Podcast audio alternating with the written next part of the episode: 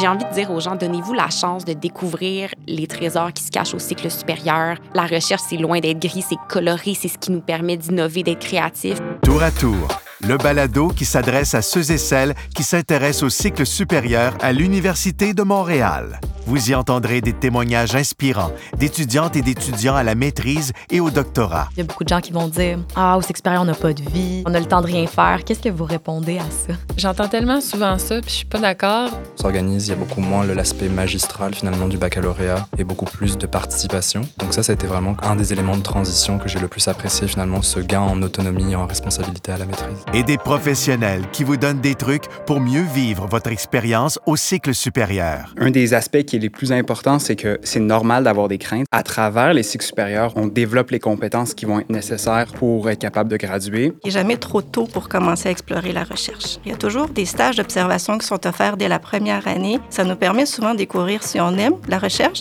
et on a peut-être envie de s'investir dans les cycles supérieurs pour plusieurs années. La diversité, c'est important, puis on déploie beaucoup d'efforts depuis quelques années pour augmenter la diversité des parcours des gens qui intègrent la profession médicale au Québec. Le balado Tour à Tour, disponible sur votre plateforme préférée.